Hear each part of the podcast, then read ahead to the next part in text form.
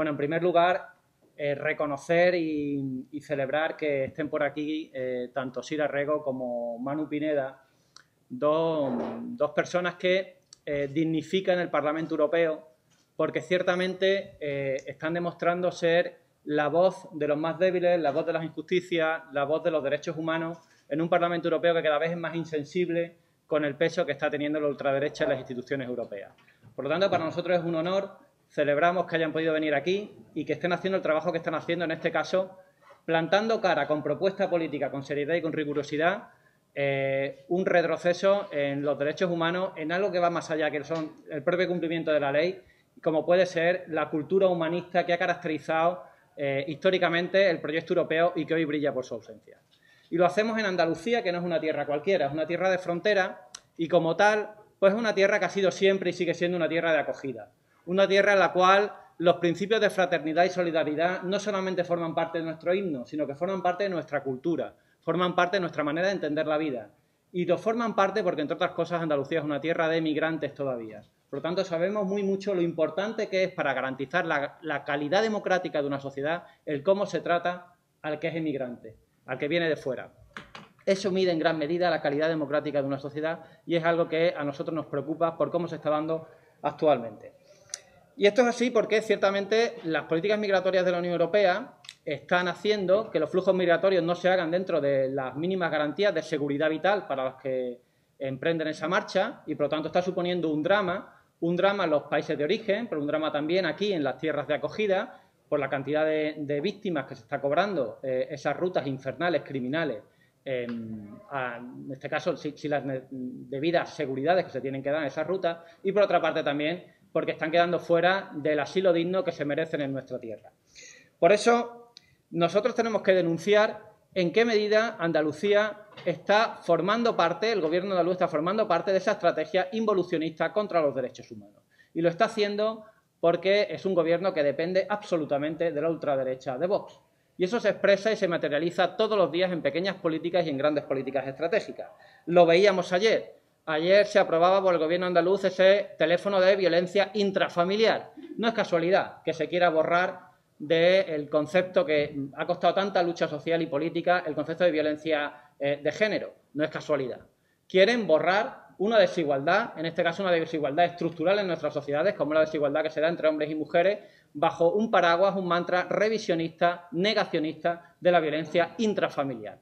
Pero lo veíamos también en campaña electoral cuando el partido Vox se manifestaba frente a un centro de menores solos. Y hay que decirlo así. Se manifestaron delante de un centro a los que llaman menas para deshumanizarlo y de lo que era estamos hablando era de menores solos, niños y niñas que viajan solos y están solos. Pues esta gentuza, que es como hay que, eh, hay que describirlos cuando se dirigen así contra los menores, se manifestaron frente a este centro de menores en la, en la campaña electoral. Por lo tanto, tenemos en Andalucía una situación muy grave con una ultraderecha que está condicionando un gobierno andaluz que no ejerce sus competencias en la protección de los migrantes. Y no lo decimos solo nosotros, lo dijo el relator de la ONU en su visita a los campamentos de temporeros en Huelva, en donde pues, dejó claramente por escrito en su dictamen que se estaban vulnerando los derechos humanos.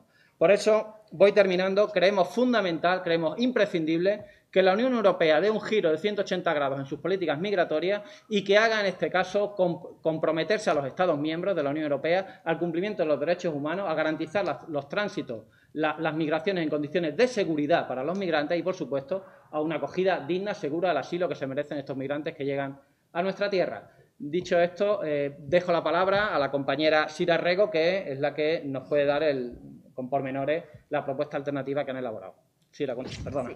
Me quito de aquí. Bueno, muchísimas gracias por acudir a esta convocatoria.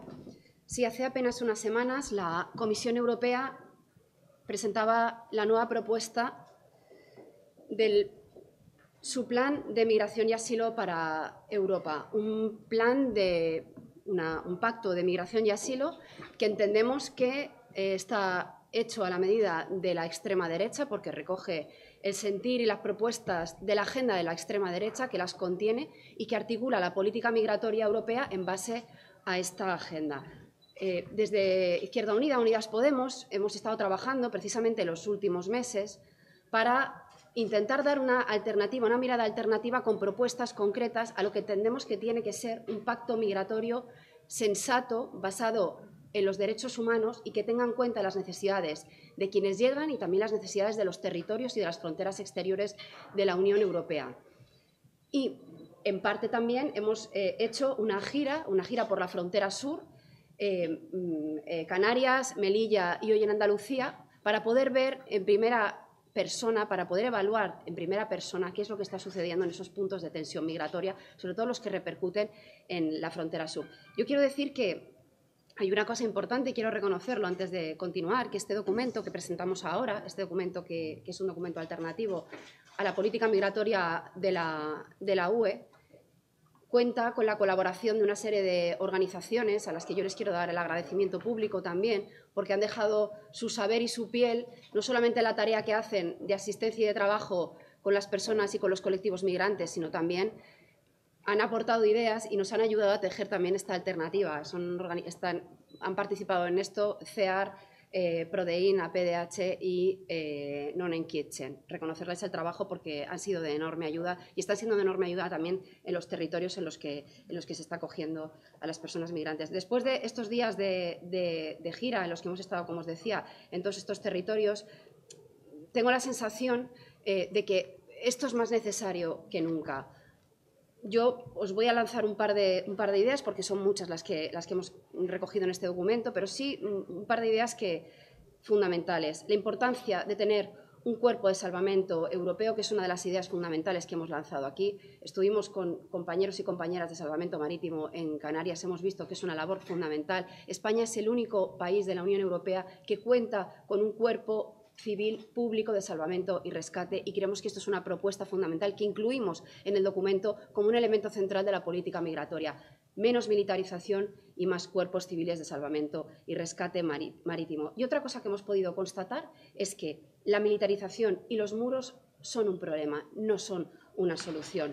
Tenemos una cifra de 10.000 muertos en los últimos cinco años. Por lo tanto, lo que nos dice lo que nos dice esta cifra, esta cifra dramática, es que blindar el Mediterráneo, militarizar el Mediterráneo no está siendo una solución. Y por último, una cuestión fundamental. Necesitamos invertir los recursos europeos, el dinero europeo, no en los procesos de militarización, como os decía, sino en políticas de acogida que tengan en cuenta los derechos humanos. La migración no puede tener una mirada exclusivamente externa, exclusivamente de blindar fronteras, sino que tiene que tener en cuenta, primero, la cuestión de los derechos humanos y las necesidades de quienes vienen, y, en segundo lugar, tiene que hacer un esfuerzo por invertir en los territorios de acogida. Si no tenemos una mirada en la que se trabaje paralelamente las necesidades de quien viene y las necesidades de los territorios de acogida, no resolveremos el problema desde una perspectiva sensata, atendiendo las necesidades de los seres humanos, de los derechos eh, humanos. Por lo tanto, necesitamos inversión también en cuestiones que tienen que ver con reforzar el Estado social, con reforzar los servicios públicos, con garantizar alternativas para el empleo de los lugares de acogida. Y necesitamos políticas migratorias que tengan en cuenta las necesidades y los derechos humanos de quienes vienen en muchos, en muchos casos por conflictos bélicos y por conflictos de extracción del territorio que tienen mucho que ver con las políticas europeas. Yo lo dejo aquí porque creo que vamos muy mal de tiempo y ahora continúa Manu Pineda. Tienes que moverte aquí, Manu.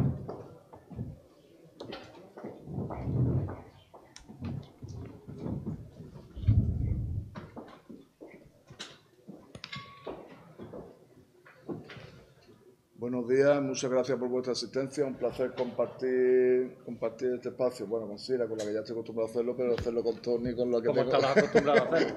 con, con, que ya hace tiempo que, que no lo hacía. Bueno, nosotros pensamos que con este pacto que nos han presentado recientemente la Unión Europea, está tratando de evadir sus responsabilidades. La política exterior y comercial de la Unión Europea tiene mucha culpa, por decirlo de algún modo, en, el sufrimiento de los pueblos que al final tienen que estar huyendo viniendo aquí. en, en las guerras, en la hambruna, en todas las dificultades que están pasando.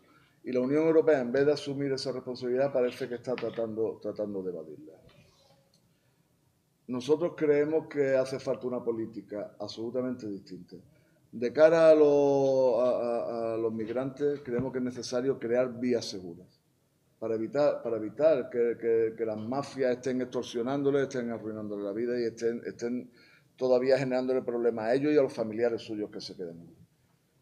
Planteamos eh, que se puedan, se puedan emitir visados en origen, que se habiliten los consulados y las embajadas de los países miembros de la Unión Europea en los países, en los países de origen para que puedan venir aquí de forma legal con su visado, con su billete de avión o de barco y, no, tener que, ponerse en manos de la, de la mafia.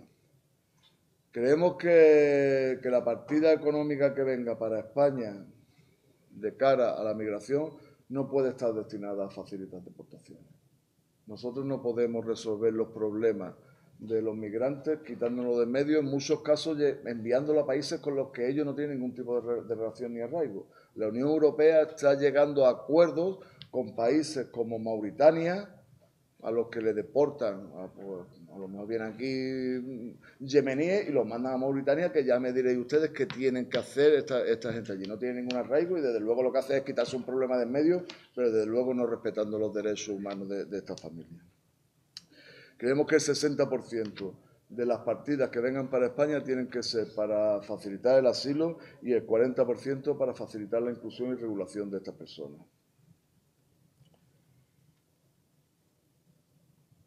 Creemos que no se puede seguir criminalizando el trabajo de las ONGs. Las ONG están en algunos casos salvando centenares, cuando no miles de vidas.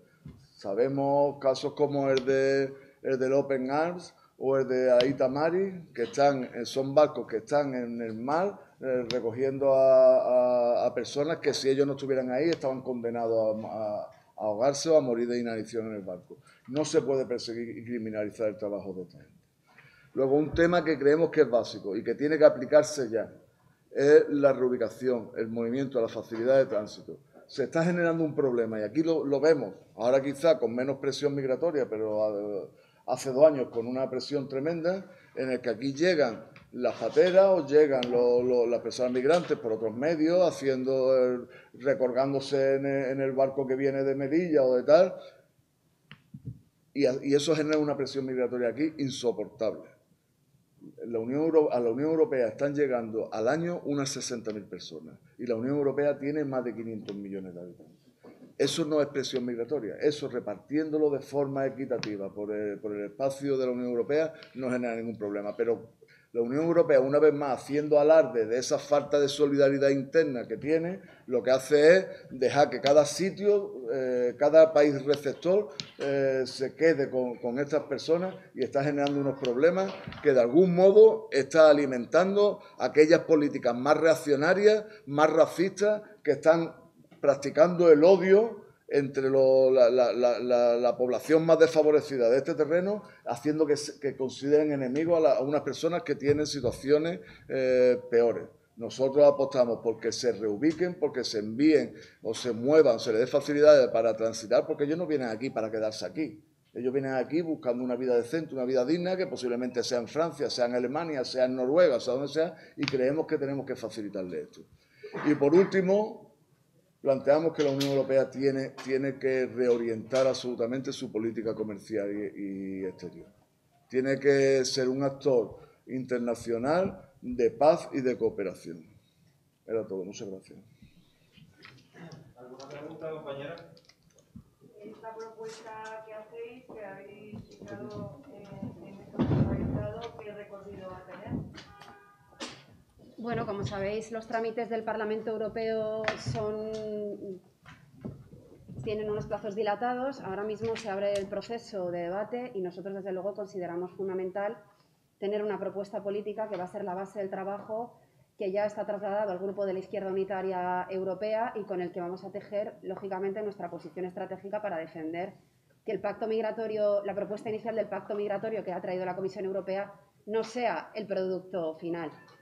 Por otra parte, el documento es un documento que no lo he dicho antes, pero es un documento que pretende que, está abierto, es decir, que está vivo, porque siguen sucediendo cosas que entendemos que será importante incorporar, de tal manera que vamos a, ir trabajando también con especificidades por territorio, porque lo que estamos viendo en esta, en esta gira que hemos hecho, en esta pequeña, en este pequeño conocimiento de cada territorio, es que hay especificidades de los territorios de acogida que seguramente sea necesario incorporar atendiendo a medidas concretas, como os decía antes, y sobre todo exigiendo que esa buena parte que hay eh, de dinero, de fondos europeos, de, recursos que se están poniendo al servicio de la militarización, se pueda de alguna manera hacer una contrapropuesta que sea para beneficio de los territorios. Hablamos de 2.000 millones de euros que se están destinando eh, a la política de, vamos, a Frontex en este caso, que es el servicio que está militarizando las fronteras de alguna manera. Por lo tanto, lo que planteamos es menos recursos económicos para la militarización,